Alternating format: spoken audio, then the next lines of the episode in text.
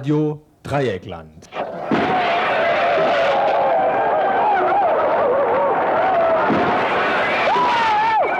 Tagesinfo.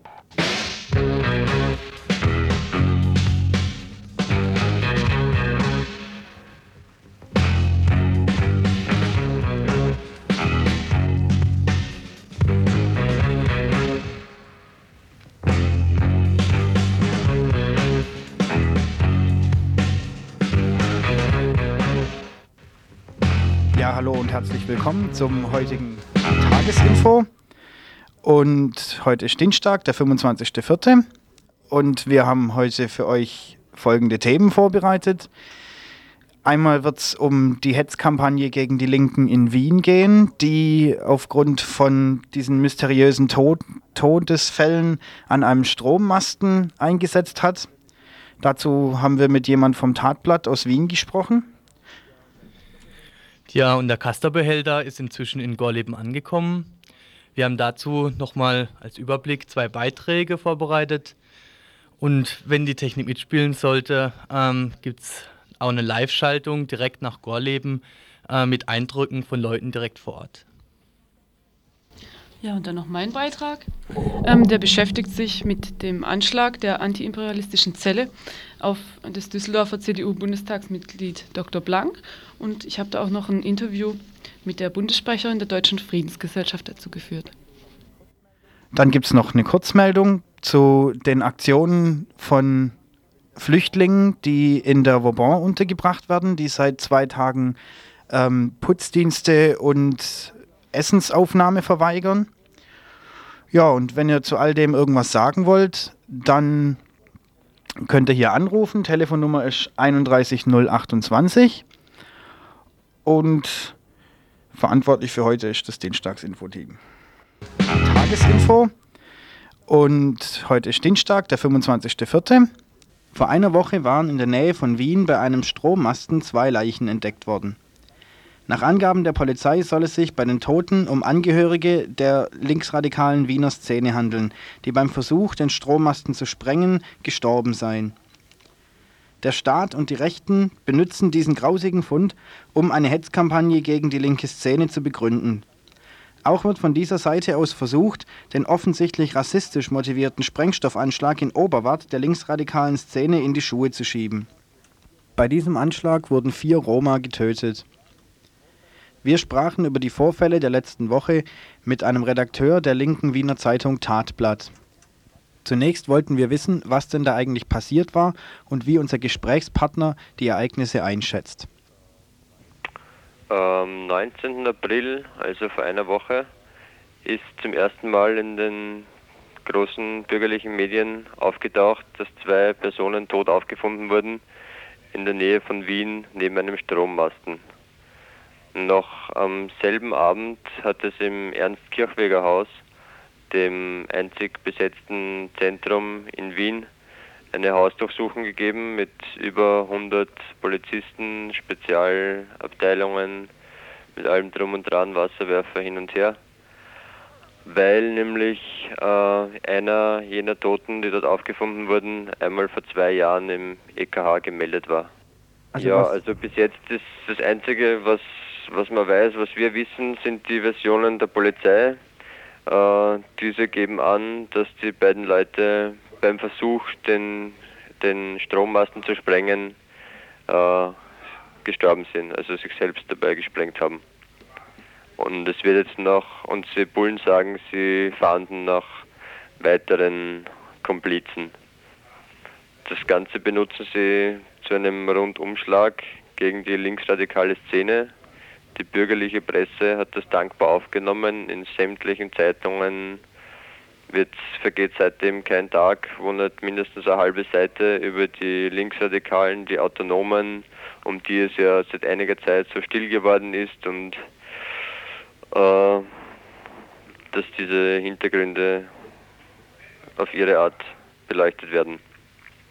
Die Rechten, besonders Haider und Konsorten, benutzen dieses den Tod der beiden Leute, äh, um auf die Gefährlichkeit der Linksradikalen hinzuweisen und ihnen gleichzeitig sämtliche Bombenanschläge der letzten Jahre, die nachweislich auf das Konto von Nazis gehen, ebenfalls unterzujubeln. Weiter wollten wir von unserem Gesprächspartner wissen, wie sich diese Kampagne gegen die Linke nun auswirkt und was für Repressionen gegen die linke Szene in Wien angewandt werden. Die ersten äh, Folgen dieser Hetzkampagne, also es hat auch schon etliche Hausdurchsuchungen gegeben, ne? äh, haben sie gezeigt, indem sich ein Haufen Leute sofort, also die Entsolidarisierung hat voll eingesetzt. Die Grünen haben nichts Besseres zu tun gehabt, als sich sofort von allem und jedem zu distanzieren und selbst äh, praktisch in vorauseilenden Gehorsam noch hinzuzufügen, dass für sie Gewalt gegen Sachen genauso schlimm ist wie Gewalt gegen Menschen. Und mit dem wollen sie natürlich absolut nichts zu tun haben und pipapo. Mhm. Ja, und. Wie gedenkt ihr euch jetzt dagegen zu wehren?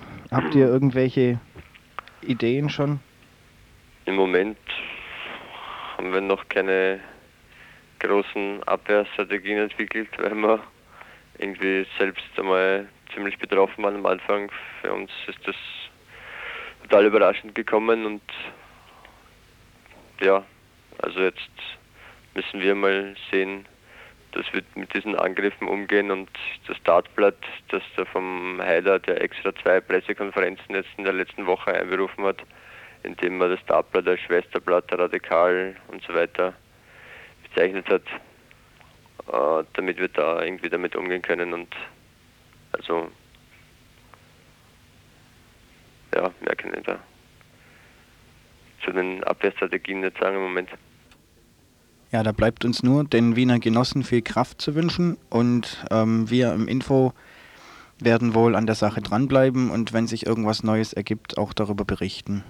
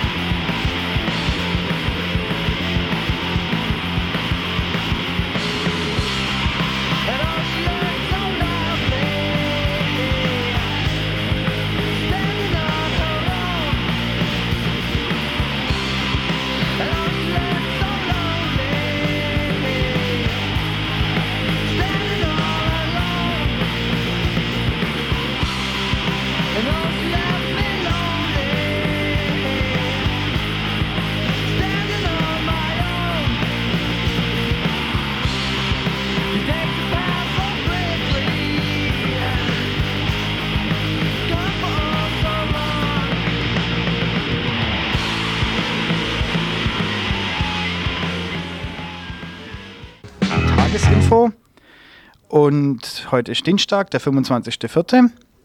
Im Freiburger Sammellager für Flüchtlinge gibt es Proteste. Die insgesamt 600 Flüchtlinge verweigern ihre verpflichtenden Putzdienste. Gestern verweigerten sie zusätzlich zwei Mahlzeiten in der Kantine des Sammellagers. So teilt es ein Sprecher der Flüchtlinge mit. Gestern legten die Protestierenden dem Bezirksamt und dem Bundesamt für Abschiebung eine Liste mit Forderungen vor an den insgesamt 15 Forderungen der Flüchtlinge sind die unmenschlichen Lebensbedingungen im Sammellager erkennbar. So teilte der Sprecher der Flüchtlinge unter anderem folgende Forderungen mit: Maximal vier Personen sollen in einem Zimmer leben, es soll keine Untersuchungen der Kleiderschränke geben, sie fordern die Hausmeister auf, vor dem Eintritt ins Zimmer anzuklopfen das Flüchtlingswohnheim, das bisher nur mit einer Schiffkarte betreten werden kann, soll zumindest tagsüber in der Zeit von 8 bis 20 Uhr frei zugänglich sein. Ein Aufenthaltsraum soll eingerichtet werden, bemängelt werden die ärztliche Versorgung, besonders bei Notfällen. Weitere Forderungen sind die Einführung von Deutschunterricht im Sammellager und die Zur-Verfügungstellung von Kleidung und Schuhen. Außerdem fordern die Flüchtlinge die Möglichkeit, Freiburg verlassen zu können Neben diesen den Alltag betreffenden Forderungen weisen die Flüchtlinge erneut darauf hin, dass es keine Abschiebung von Kurdinnen und Kurden geben darf. Auch fordern sie eine Verlängerung des Zeitraumes, um eine eigene Begründung zum Asylverfahren abgeben zu können. Statt oft üblicher einiger Tage wollen sie mindestens einen Monat Zeit bekommen. Bis Freitag wollen die Flüchtlinge nun auf eine Reaktion auf ihren Forderungskatalog warten. Erfolgt keine, so soll ab Montag der Protest weitergeführt werden und eventuell zu einem Hungerstreik ausgedehnt werden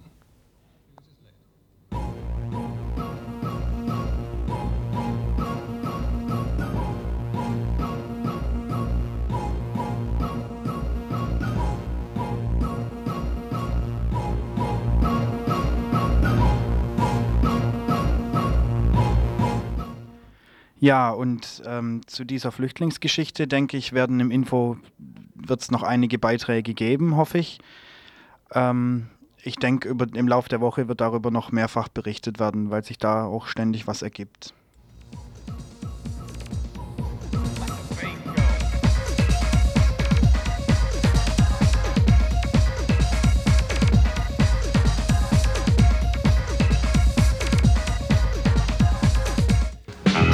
Tagesinfo.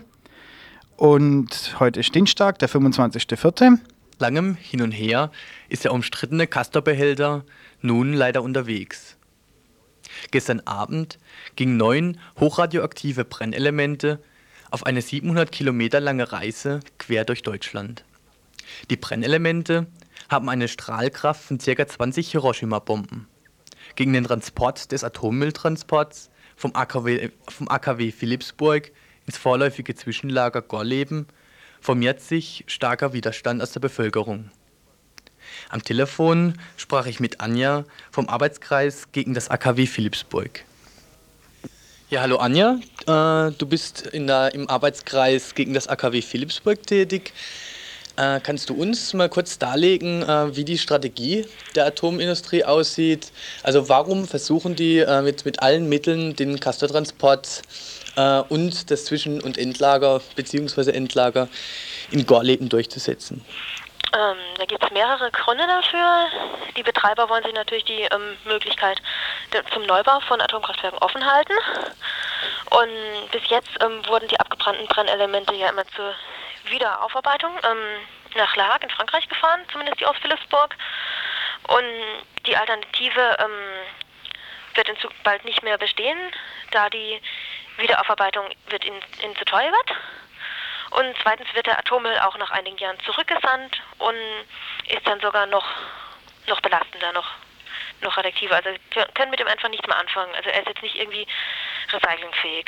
Und deswegen brauchen sie natürlich irgendwo ein Lager und ich meine, das Lager in Gorleben, das ist ja eigentlich nur so eine bessere Scheune. Ja, und wie, ähm, jetzt, wenn du Gorleben sagst, vielleicht kannst du mal kurz darlegen, ähm, wo ihr da die Gefahren oder die Probleme äh, bei diesem, was jetzt als Zwischenlager äh, bezeichnet wird, was aber wahrscheinlich als Endlager schon geplant ist. Ähm, wo seht ihr da die Problematik in, bei diesem Gorleben? Ja, ich sehe da ganz große Probleme drin. Ähm, bis jetzt, ähm, also Gorleben taugt auf keinen Fall ähm, zu einem Endlager, auch wenn sie es machen wollen. Ähm, es, es gibt weltweit kein sicheres Endlager und es ist einfach eine Entsorgungslüge, die da verbreitet wird. Also der Müll, der wird einfach nur durch die Republik geschoben, ohne dass man weiß, ähm, was mit dem geschehen soll und es wird einfach neuer produziert. Also wir sind zum Beispiel erst dazu bereit, ähm, darüber zu reden, ähm, was mit dem ganzen Müll gemacht wird, wenn der endgültige Ausstieg definitiv politisch ähm, entschieden wird aus der Atomenergie. Gibt es da Untersuchungen, dann, wie, wie hoch zum Beispiel die Strahlenbelastung für die Bevölkerung wäre, wenn es dann zum Endlager Gorleben kommen würde? Ähm, nee, es ist nicht so, dass da jetzt ganz groß was rausstrahlt. Aber es ist ähm, ziemlich gefährlich, wenn was passiert. Also die abgebrannten Brennelemente, die sind ja nur in diesem Castor-Behälter drin. Und der steht in dieser ähm, Halle. Wie gesagt, das ist einfach irgendeine also es sind ja zwei Hallen. Eine mit ähm, mittelradioaktivem Betriebsmüll, die ist schon halb voll, und dann die zweite Halle, wo jetzt die 420 Castor-Behälter rein sollen. Und das ist jetzt diese, dieses äh, in AKW Philipsburg, die, die Lagerung von den Brennelementen, die dann in das Endlager Gorleben äh, transportiert werden sollen. Ja, also ich rede jetzt von der Halle, wo die hin sollen, nach Gorleben. Mhm. In das sogenannte Zwischenlager. Und dort ist es so, ähm, dass sie, die, sind, die haben ja 300 bis 400 Grad Wärme, diese Behälter. Und deswegen ähm, zur Kühlung ähm, sind natürlich Schlitze im, im Hallendach und das tauscht sich so einfach aus.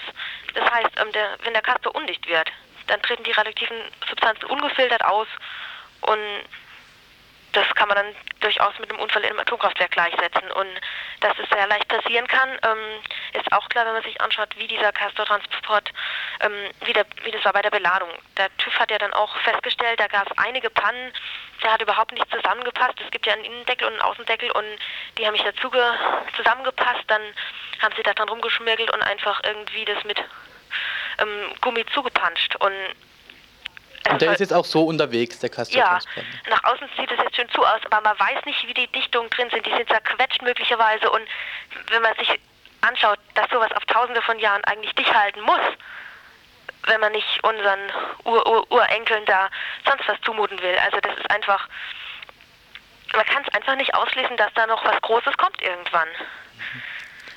Und wie sieht jetzt, ähm, wenn der Transporter, wenn er denn in Gorleben heute noch ankommt, wie sieht es dann aus? Was passiert ähm, mit dem Castor-Behälter? Der wird in die Halle reingestellt. Die, also die Behälter, die werden dann auf diese ähm, schmale Seite gestellt, hochkant. Also es war die, diese äh, Halle, von der du vorhin schon geredet hast, dieses Blechdach, ohne irgendwelchen Schutz. Ja, das ist einfach eine normale Halle. Sie ist zwar außen gut gesichert, damit keiner reinkommen kann, aber ähm, das Problem ist eigentlich das, was aus der Halle rauskommen könnte. Und die werden dann einfach reingestellt. Also das sind so Kreuz auf dem Boden, wo dann nach und nach die ganze Halle zugepflastert werden soll. Was ich ehrlich gesagt dann auch nicht ähm, für wahrscheinlich halte, dass die wirklich diese 420 Kasserbehälter ähm, reinbringen. Man muss sich mal anschauen, was jetzt allein dieser eine Transport ähm, gekostet hat. Der ganze Polizeieinsatz das sind inzwischen schon über 50 Millionen Mark, wo jetzt durch die Presse gehen. Und ich denke, die realen Kosten sind noch weitaus höher. Vom Stützpunkt Malta aus fliehen und den Rest dann frei.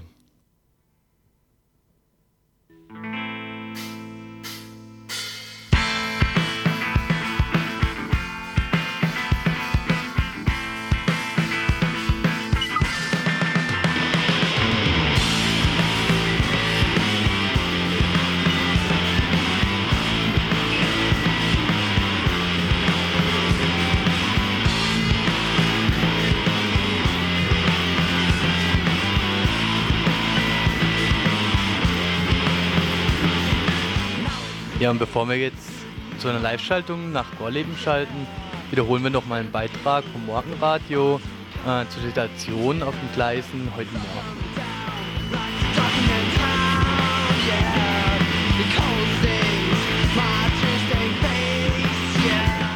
Nach 280 Tagen illegaler Zwischenlagerung auf dem Kraftwerksgelände begann am gestrigen Montagabend der lange befürchtete Atomtransport abgebrannter Brennelemente aus Philipsburg mit Zielort Gorleben in Niedersachsen. Zur Verwendung kam der umstrittene Castor-Behälter. Das Brisante an dem Transport der vergangenen Nacht ist die geplante Inbetriebnahme des Atommülllagers Gorleben. Seit mittlerweile Jahrzehnten wird um den Atomstandort gestritten, die Bevölkerung vor Ort übt seit Jahren massiven Widerstand. Die Einlagerung würde zum ersten Mal seit Jahren einen neuen Atomstandort in Betrieb setzen. Atommanager sind sich einig, dass dies derzeit nicht erforderlich ist. Der Chef der Energieversorgung Schwaben etwa betonte, das Thema Endlager sei derzeit nicht akut. Mit Gorleben soll vielmehr ein Zeichen gesetzt werden für einen weiteren Ausbau der Atomenergie. Der aktuelle Transport geht schneller vonstatten als geplant. Großstädte wie Frankfurt sind weiträumig umfahren worden, Göttingen konnte ungehindert passiert werden. Dies, da der Transport derzeit knapp zwei Stunden vor der Zeit liegt. Gegner und Gegnerinnen lagen in den Betten, als Göttingen erreicht wurde. Das Eintreffen im Wendland wird bereits so für 8.30 Uhr erwartet. Dort war die Nacht recht unruhig. Im Verladebahnhof Hitzacker brannten Güterwaggons. Mehrere tausend Menschen sind derzeit zum Widerstand entschlossen vor Ort. Es gibt Autokonvois, Sabotageaktionen, aber auch massenhaften friedlichen Protest von Lehrern und Parlamentarierinnen. Und soeben erreicht uns die Nachricht, dass wegen einer Bombendrohung im Raum Göttingen der dortige Regionalbahnhof geräumt worden ist. Der Transport hat sich mittlerweile um 40 Minuten verzögert. Live-Interviews hierzu in gut einer halben Stunde.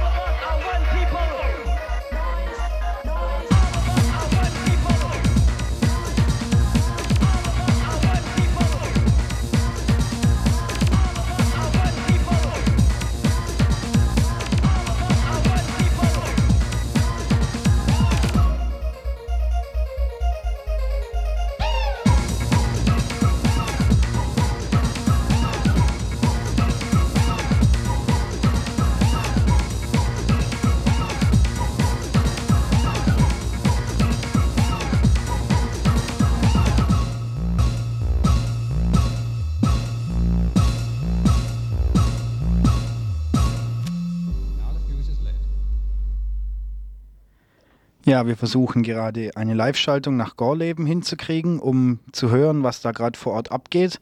Das gestaltet sich etwas schwierig, deswegen spielen wir euch noch ein bisschen Musik so lang.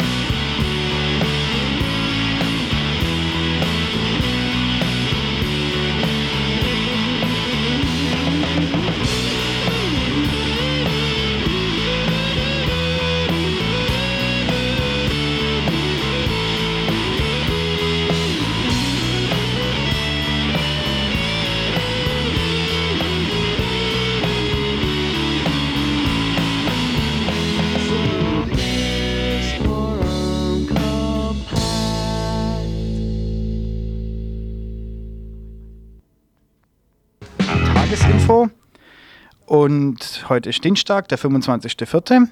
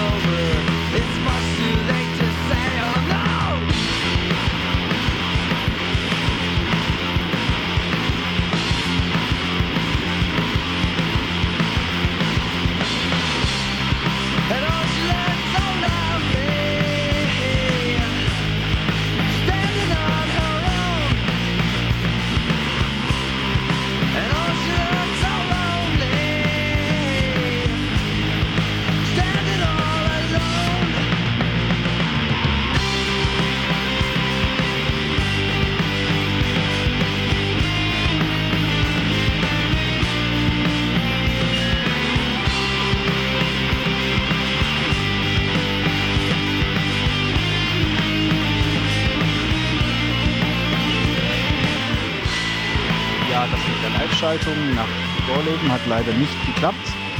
Deswegen geht es jetzt weiter mit unserem Mixer.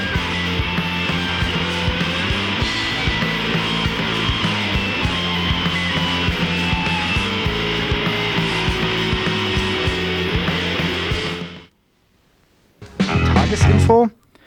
Und heute ist Dienstag, der 25.04. Am vergangenen Wochenende fand in Düsseldorf-Erkrath ein Sprengstoffanschlag auf den CDU-Bundestagsabgeordneten Dr. Blank statt. Es wurde niemand verletzt, nur Blanks Haus wurde beschädigt. Zu dem Anschlag bekannte sich eine antiimperialistische Zelle, die 1992 gegründet worden war, als die RAF Abstand vom bewaffneten Widerstand nahm.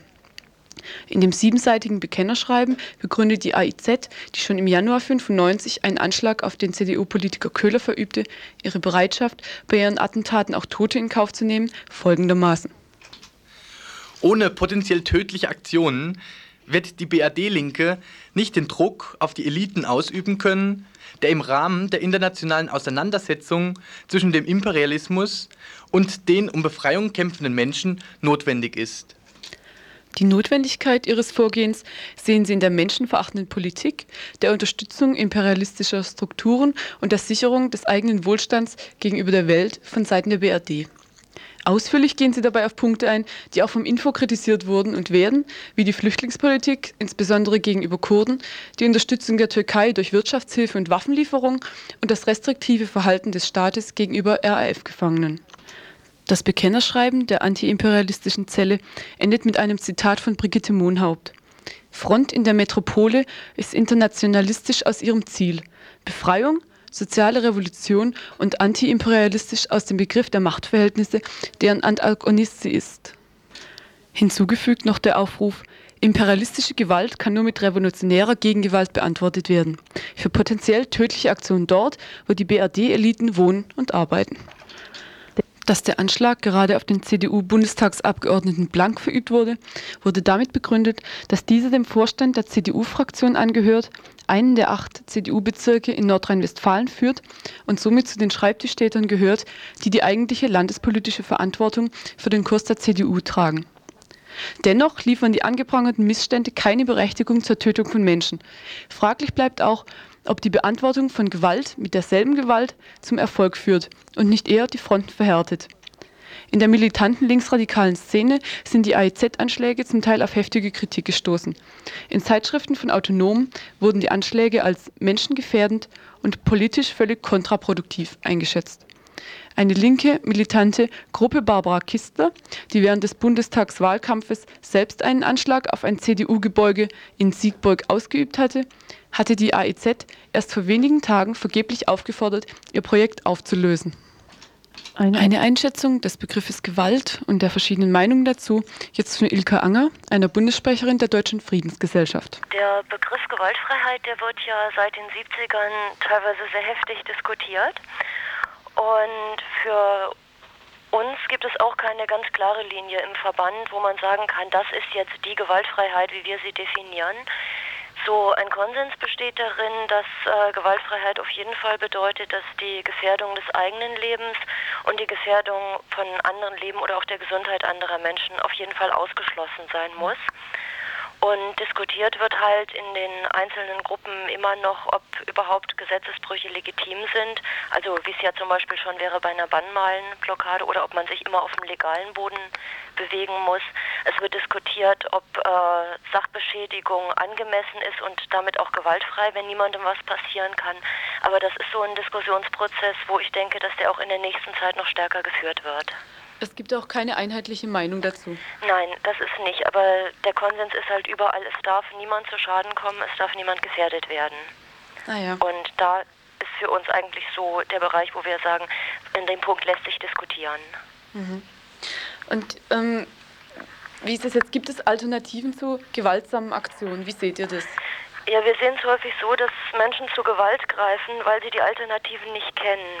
Das ist ja auch so häufig im Alltag so, dass Menschen anfangen zuzuschlagen, wenn sie nicht mehr wissen, was sie tun sollen, wenn sie verzweifelt sind. Ja, haltet ihr die Anwendung von Gewalt dann für berechtigt oder nicht? Wir erleben strukturelle Gewalt, gerade jetzt auch in Gorleben, wo der Staat äh, gegen Menschen etwas durchdrücken will, mit im Rahmen einer Politik, die schon lange keine Mehrheit hier mehr hat. Wir erleben, dass wieder darüber diskutiert wird, Auslandseinsätze der Bundeswehr. Und Gewalt ist hier in unserer Gesellschaft sehr selbstverständlich und es gibt akzeptierte Gewalt und es gibt Gewalt, die dann nicht mehr akzeptiert wird. Und unser Ansatz ist zu sagen, wir wollen überhaupt keine Gewalt und wenn wir die, egal in welche Richtung, da mit dieser Gewalt umgehen wollen, dann dürfen wir natürlich selber nicht gewalttätig werden, weil sonst sind wir nicht anders als die und die Gewaltspirale dreht sich weiter.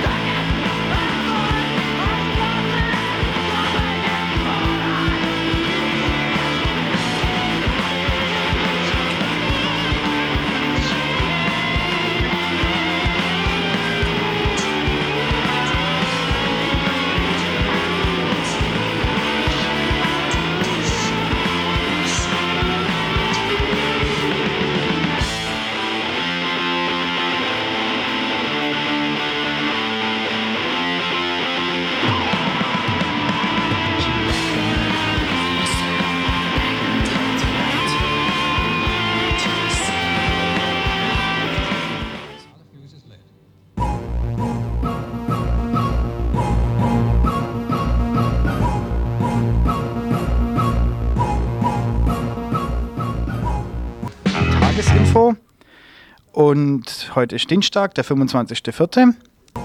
Ja, willkommen zu den Veranstaltungshinweisen für heute. Das ist Dienstag, der 25.04.95. Und da gibt es zunächst natürlich mal die Volksküche in der Fabrik heute Abend. Das ist in der Habsburger Straße.